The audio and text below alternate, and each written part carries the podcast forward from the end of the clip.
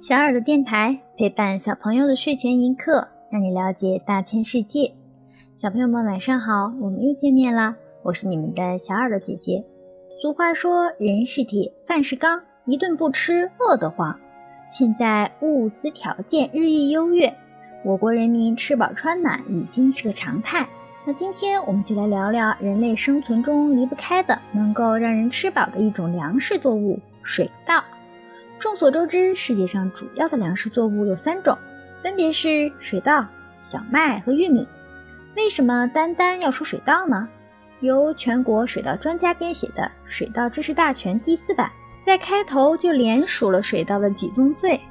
在只种一种食物作物的农田中，以稻田的面积最大，地球上以稻米为主食的人口最多。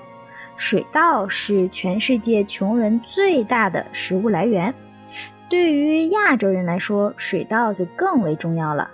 全世界大部分稻米产于亚洲，可以说在亚洲，稻米和食物可视为同义词，所以水稻的重要地位不言而喻。水稻是稻属谷类作物，所结的子实称为稻谷，稻谷。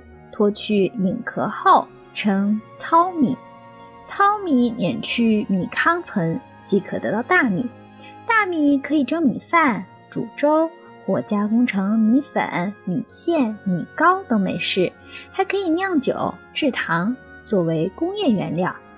稻壳和稻杆也可以作为牲畜的饲料。水稻起源于我国，栽培历史可追溯到约公元前。一万两千年到一万六千年前的湖南，之后在我国和印度得到发扬和推广。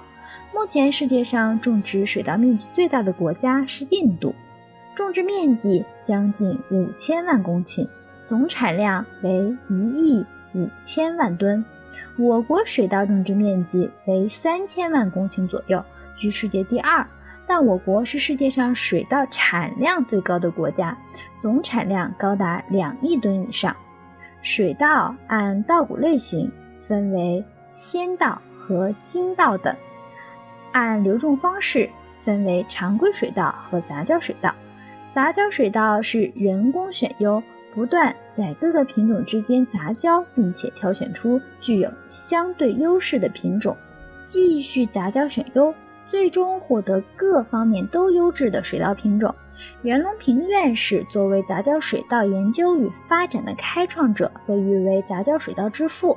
如今，我国的杂交水稻技术领先世界，大幅度提高了水稻产量，而且在越南、印尼、菲律宾、美国也得到了生产应用，为我国乃至全世界的粮食安全做出了巨大贡献。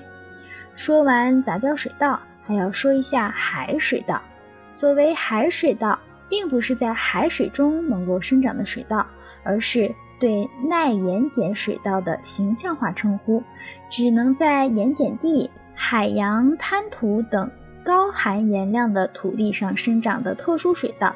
据统计，我国有约十五亿亩荒芜的盐碱地，其中约两亿亩可进行稻作改良。